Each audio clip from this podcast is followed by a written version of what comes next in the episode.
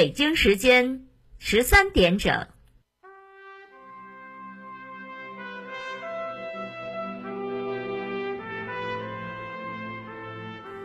历史与诉说，亲历与真相，欢迎收听广播剧场。《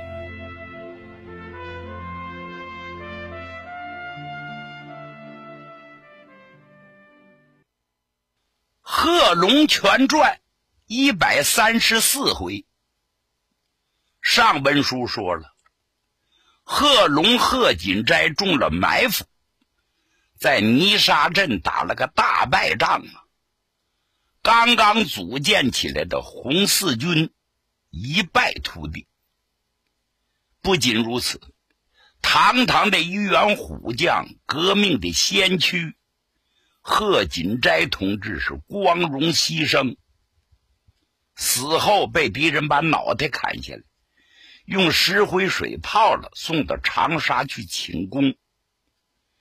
这下国民党开动了宣传机器，是大肆宣传呐！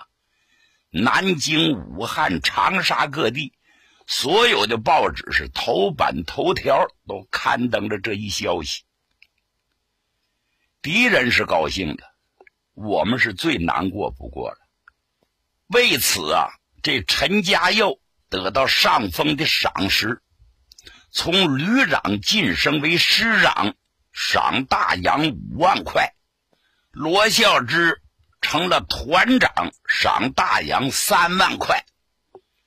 同时还命令他们乘胜追击，一定要把贺龙给逮住，并且加以痛剿。等等等等，这两个人是欢欣鼓舞啊，乐得俩手都拍不到一起了。那位说贺龙怎么样了呢？原来贺龙啊，率队突围，历经苦战，死了很多很多的同志。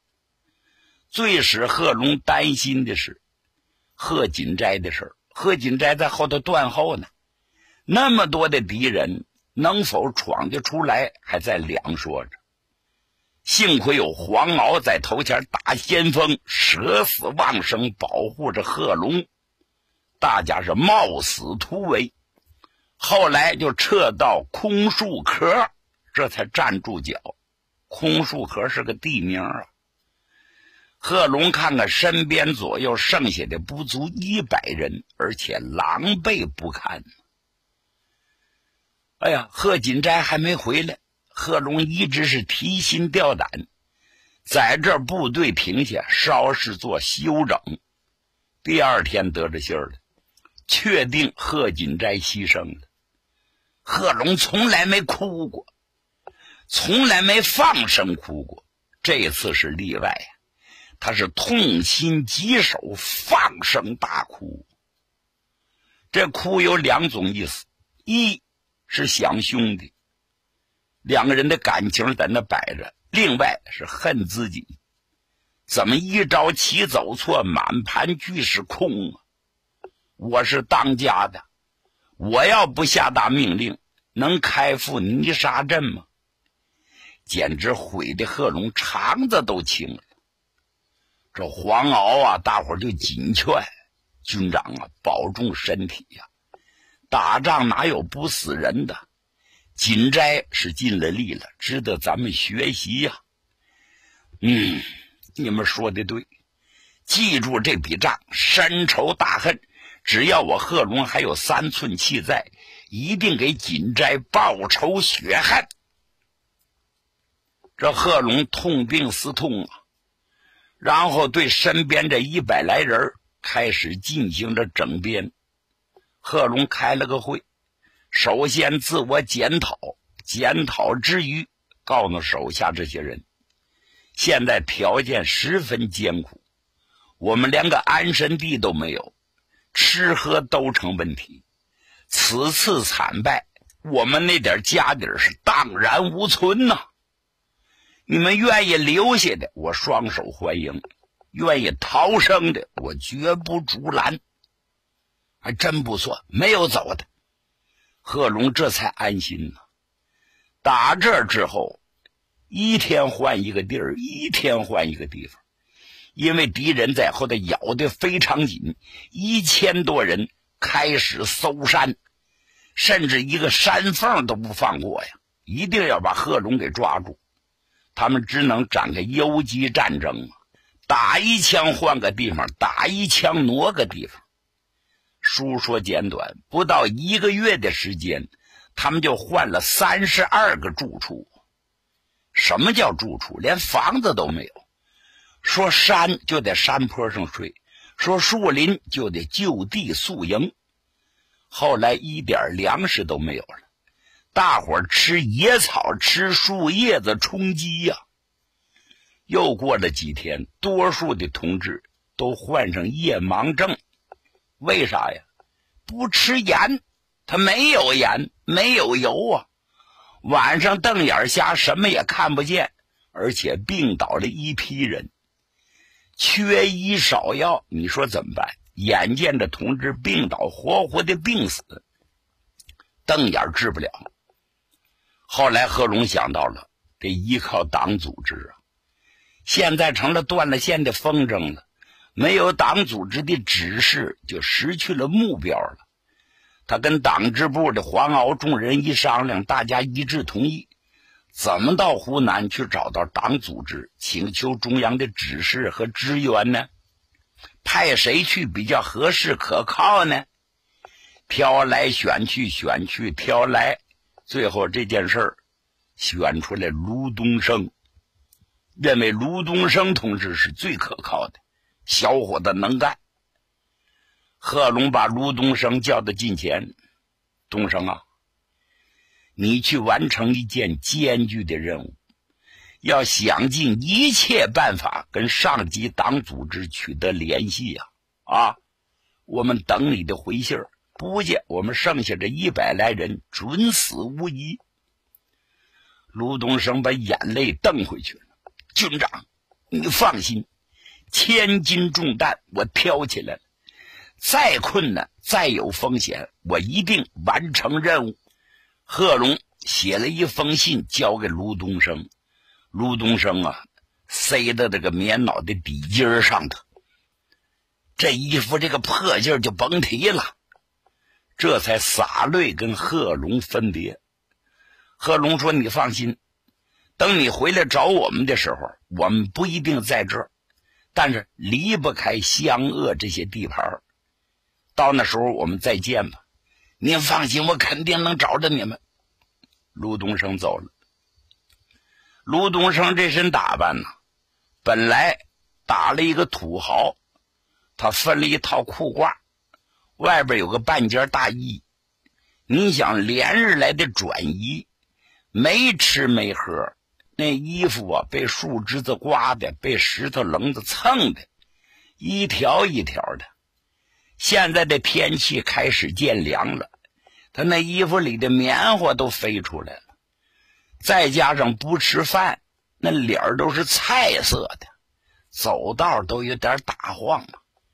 尽管如此，卢东升是咬紧牙关，想什么办法也得完成这个任务。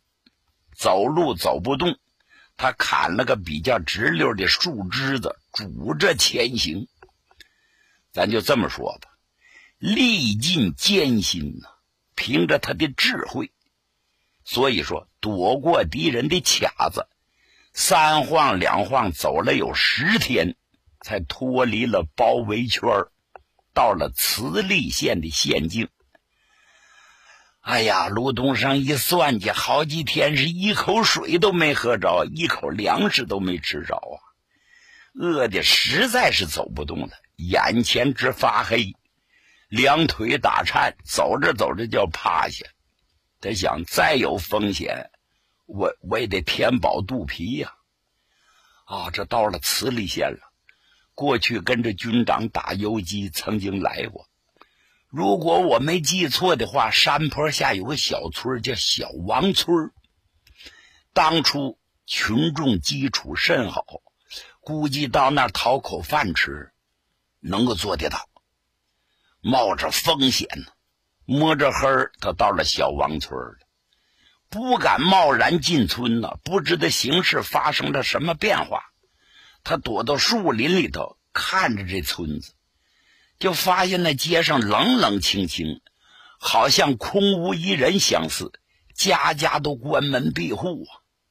忍呐忍呐，等啊等啊，等到天大黑下来之后，他拄着棒子摸到村口，看了看左右没有卡子，这才放点心。旁边有一个独立人家，这人家有小院，门关着。卢东升是仗着胆子过来敲门，梆梆梆，梆梆梆，有人吗？梆梆梆，屋里有人吗？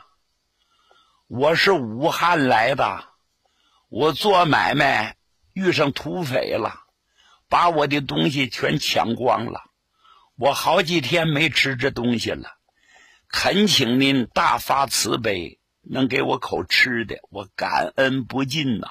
咣咣咣，哎，屋里有动静了。卢东升心里一亮，有门正在这时候，灯光一闪，门开了，有个中年妇女从里边出来了。一看卢东升，活鬼一样，把他吓了一跳啊！这个女人转身回了屋，哐当把门就关上了。啊，卢东升理解，可能拿我当了歹人了。这年月兵荒马乱的，谁不得加点小心呢？何况是个妇女呀！大嫂，你放心，我是个好人呐，我什么意思也没有，我就讨口水喝，讨口干粮吃。正在这时，突然听见钟响起来了，咚咚咣，有共产党啊，有赤匪啦，抓赤匪啊！哎呦我的妈呀！卢东升一看不好，是非之地不能久待，肯定这妇女给谁报了信儿了，快走！到这会儿腿也有了劲儿了，拎着棒子转身，他钻进树林，三晃两晃就进了深山。到了深山平安的地方，一看没人追他，靠着棵树，他坐下来。两眼发黑，一阵的眩晕呢，想睡觉，但不敢睡，睡过去就怕醒不过来了。他心里在盘算着：过去群众基础这么好的一个地儿，怎么现在都给国民党帮忙啊？其实啊，卢东升哪里知道，就这地儿啊，也归罗孝之他们管辖，他们下了死命令了。这命令才缺德呢，谁要包庇收留纵容共产党，犯下通匪的罪名，是全家抄斩。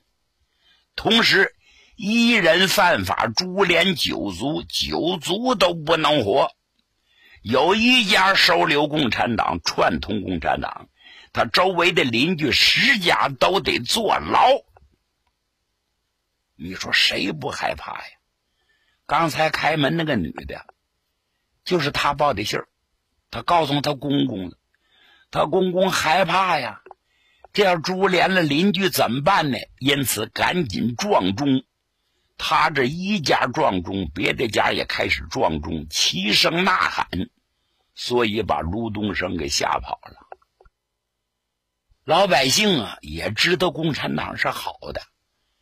也就是咋呼咋呼而已，做个样子让敌人看，省着去坐牢，所以也没有追。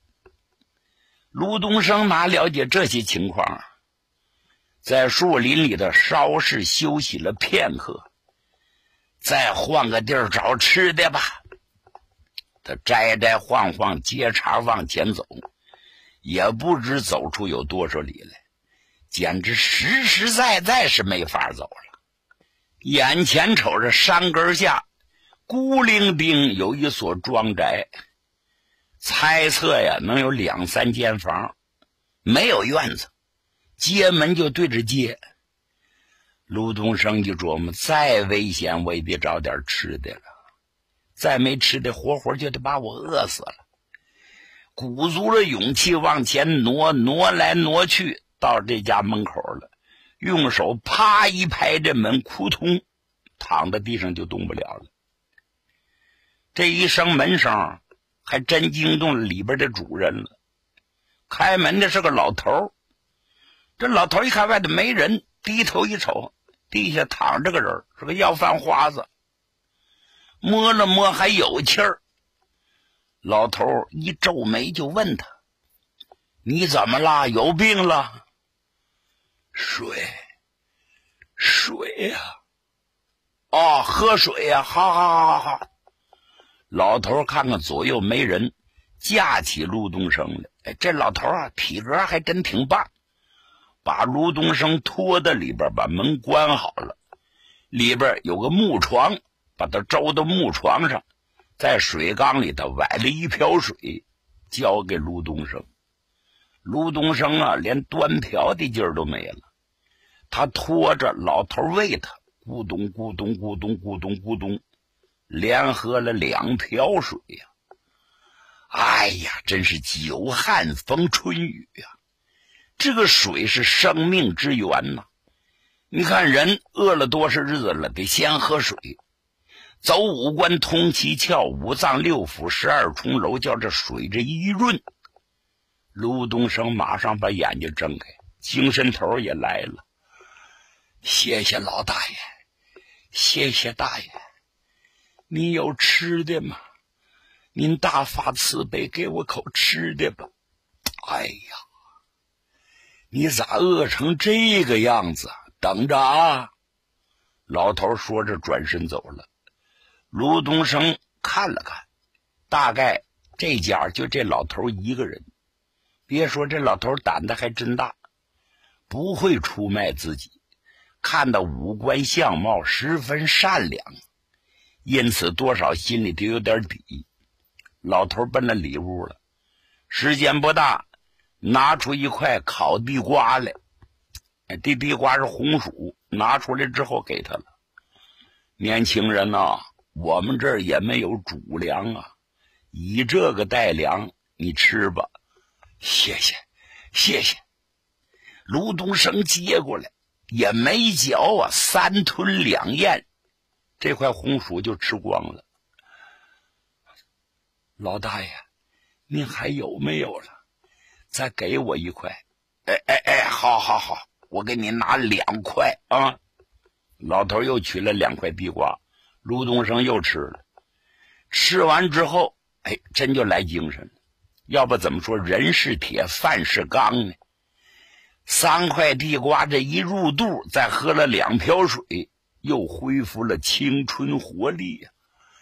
赶紧下了地给老头磕头，谢谢大爷，谢谢大爷，起来吧，起来吧。你是哪儿的人呢？我呀。我是武汉的人，你你怎么落到这步田地？哎，我做买卖赔了钱了，因为什么呢？叫土匪都给抢去了。我现在打算回家，不但川资路费没了，连饭钱都没了。年轻人嘛，看你岁数不大。你怎么满嘴瞎话呀？你骗谁呢？你看看我都一把胡子了，我能上你的当受你的骗吗？嗯，你到底是干什么的？你说。卢东升一听，马上提高了警惕了。我说的都是实情。哈哈，小伙子，你甭瞒我了。前些时贺龙领着人在这打游击。嗯，贺龙好样的，他手下那帮人好样的。别看他打了败仗了，我也佩服他，是条好汉，给穷人当家做主。哎，你是不是贺龙手下的人呢？嗯，呀，卢东升一琢磨，你说说实话不说实话？你说相信他是不相信他呢？所以他就含糊其辞。老人家，您您见过贺龙吗？见过，听过贺龙讲演呐。我闭上眼睛，贺龙长得什么样，五官啥样是清清楚楚。您认为贺龙这人咋样？英雄啊！我都说了几遍了，那就行了。所以卢东升也没说自己是不是贺龙的人，含糊其辞嘛。老头也就不深问了。年轻人呐，现在的形势对你们可不利呀。我呀没在村里住，孤孤零零的住在村口。这要在里边住，吓死我也不敢收留你呀！里边的团访队、剿共队、剿匪队多的是啊！一旦被人察觉，我就活不成了。不是被大卸八块，就得活埋呀！年轻人，吃完东西赶紧上路吧，路上多加谨慎啊！我谢谢大爷，我谢谢大爷。您贵姓？哎，别问，问张王李赵全都没有用。作为一个人，该办的我办了啊！快走走走吧，谢谢大爷。说到这儿，卢东升一摸这兜里头硬乎乎的，哎，想起来了，还剩了一块银元呢。他把这银元拿出来，往桌上一放，大爷。我不能白吃您的东西，您收下。哎，老头不愿意了。你这是干什么？你想花钱收买我吗？你就给我万两黄金。你想换我几块红薯，我也不给。我是看着你们不错，出于怜悯才给你吃的，给你喝的。你要给我钱，你等于骂我的祖宗。快收了，快收下。哎，这老头挺刚直。卢东升千恩万谢，把钱带起来，跟老头是洒泪分别呀。就这三块红薯，两瓢凉水，卢东升又坚持了五天这五天没把他饿死，接下来的日子就更难了，睡山坡，睡树林啊。卢东升一盘算。我上哪儿找组织去？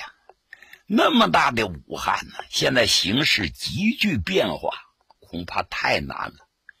即使找着了，能解决军长的问题吗？现在最大的困难是没有粮食。党组织能派人送粮去吗？能越过敌人的卡子吗？根本不可能的事儿。要不我自己做回主？我不上武汉，太难了。我还往回走，我上榆林寨找贺大姐去。对对呀，我怎么才想起来？我见着贺英、贺大姐，把军长的情况一说，贺大姐定会想办法把粮食、把需要的东西送到空树壳。就就这么办。卢东升打定主意，转身往回走，不知道能否见到贺英。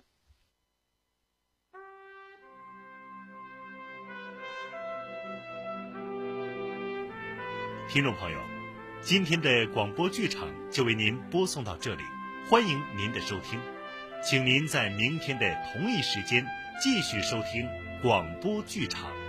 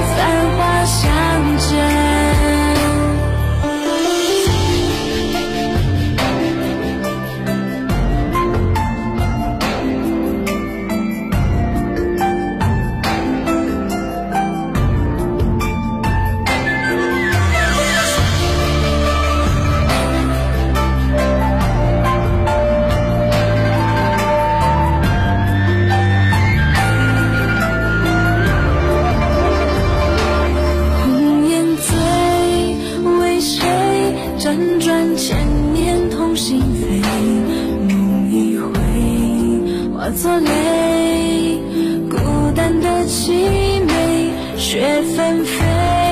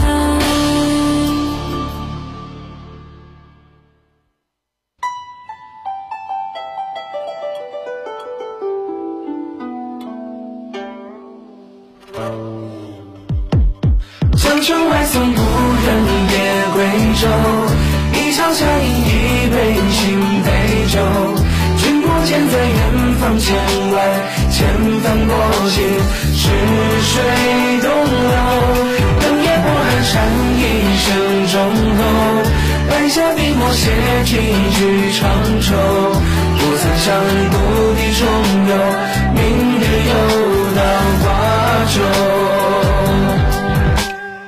三五岁开蒙不离左右，七八岁苦读同窗之友。当年从此地北去京华。